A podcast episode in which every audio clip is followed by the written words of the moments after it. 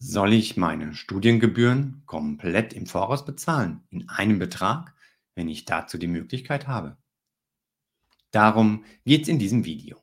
Welche Gründe es dafür gibt, was dagegen spricht und vor allem, was dabei zu bedenken ist.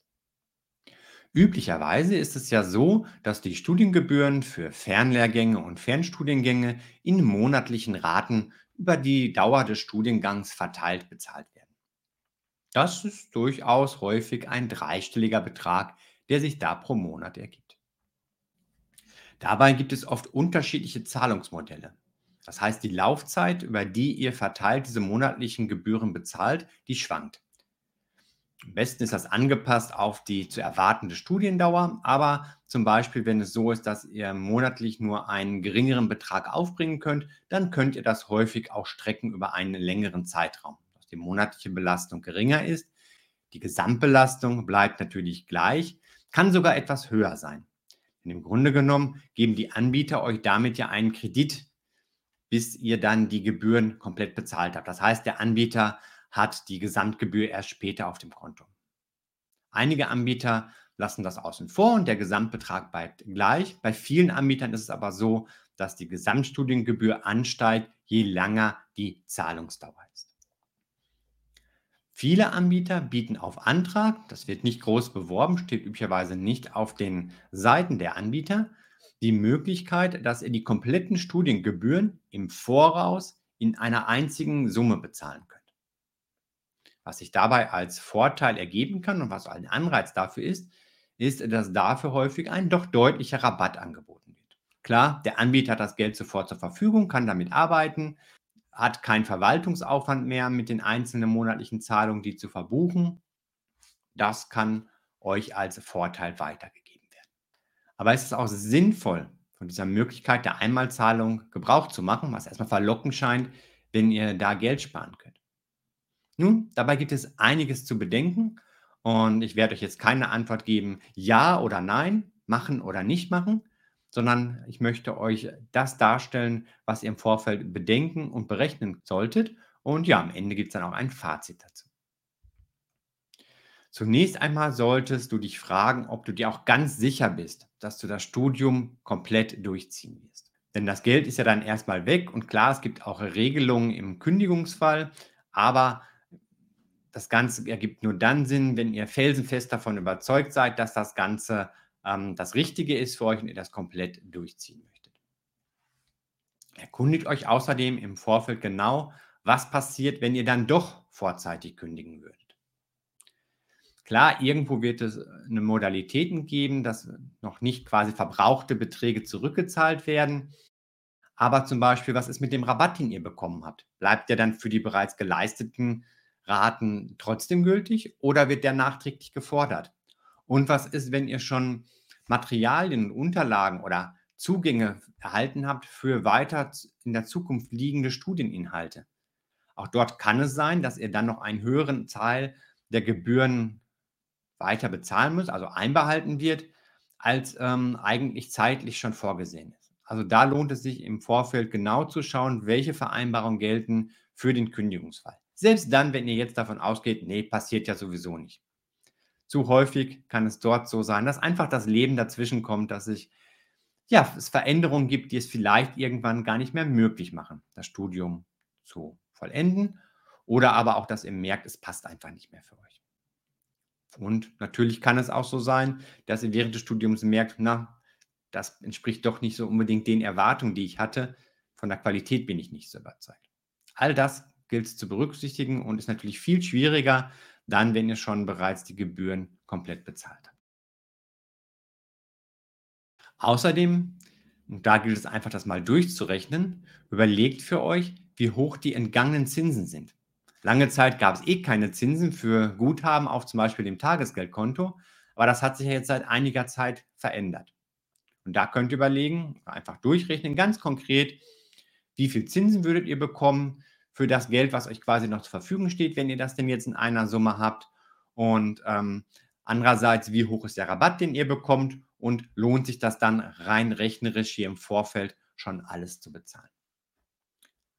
Wovon ich dringend abrate, das ist einen Kredit aufzunehmen, nur um diese Einmalzahlungen im Voraus zu ermöglichen für die Studiengebühren.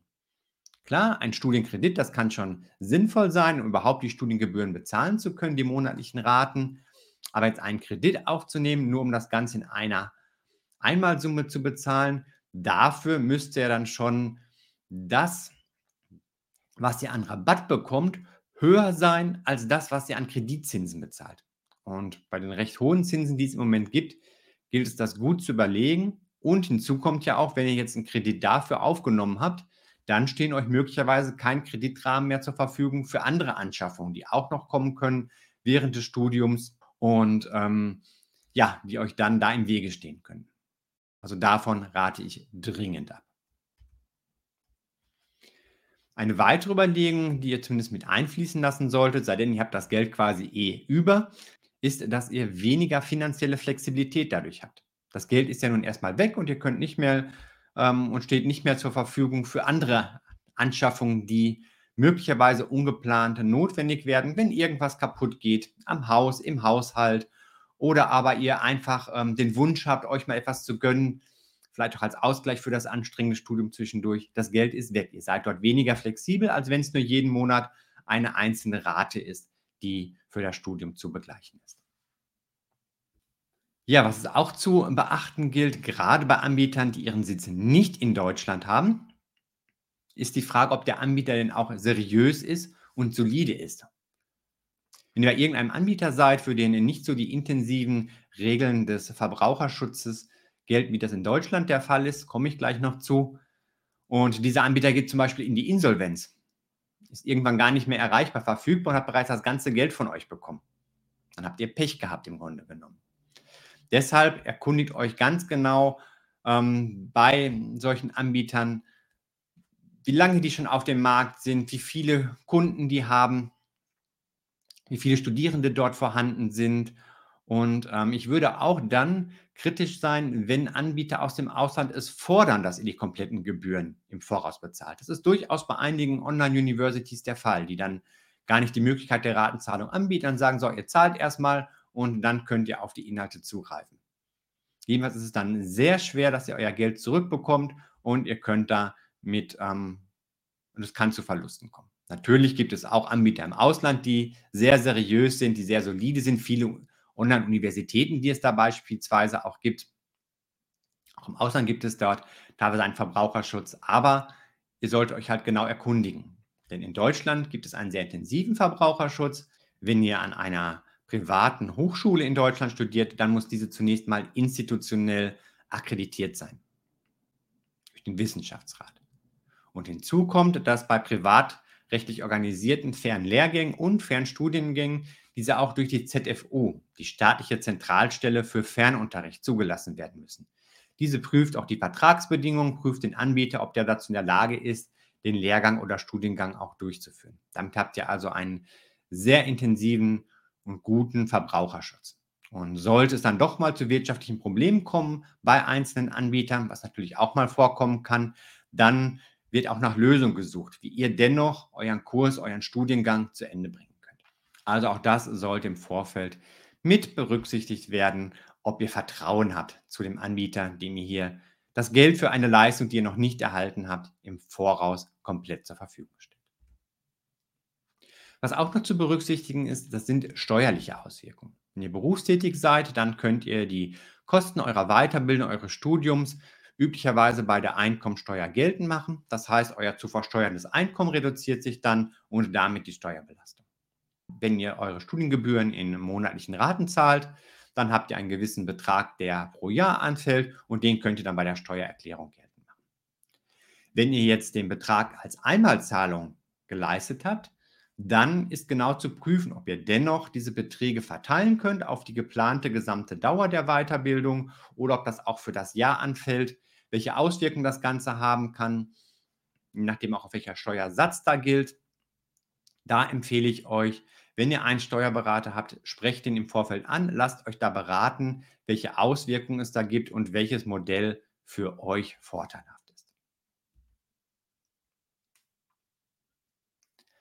Ein Argument, das ich häufig noch höre dafür, doch ähm, im Voraus den gesamten Betrag zu bezahlen, ist, ja, dann bin ich ja geschützt vor Preiserhöhungen. Es kann mir nicht passieren, dass dann die Preise steigen, demgegenüber, wenn ich monatliche Raten bezahle.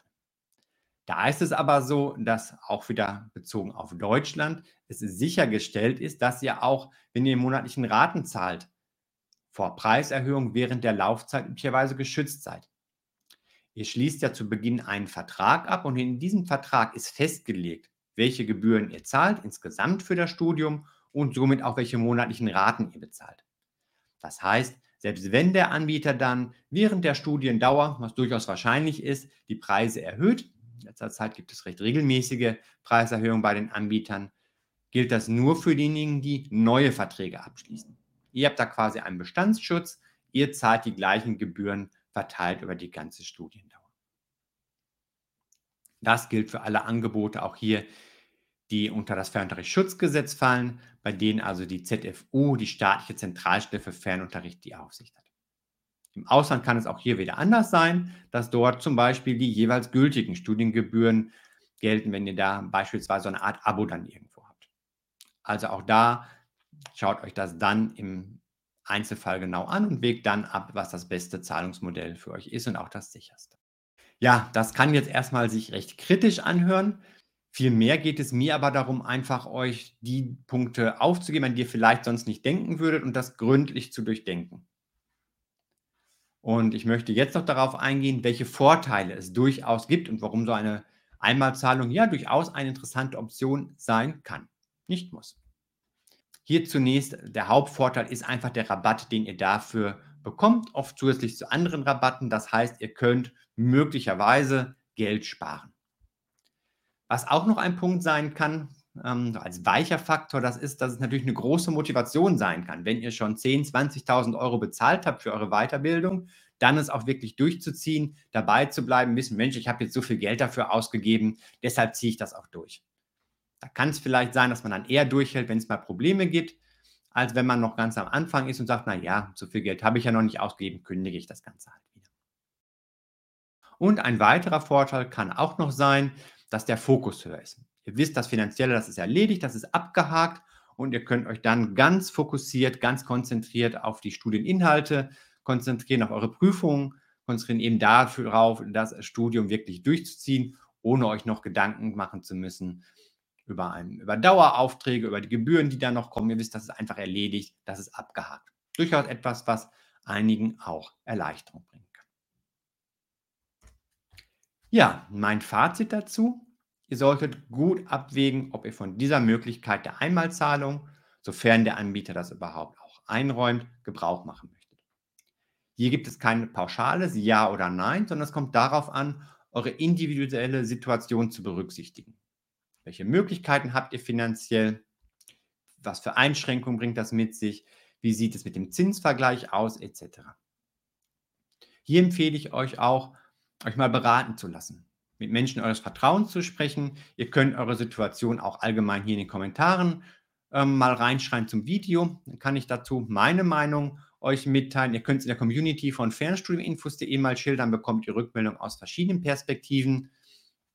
Da einfach, um auch mal nochmal eine Außensicht zu haben, weil man doch ansonsten manchmal so in seinem ja, eigenen Denken so drin ist und es gut sein kann, da nochmal zusätzliche Kriterien vielleicht mitzubekommen wie allgemein bei allen Entscheidungen, die rund um ein Fernstudium anfallen.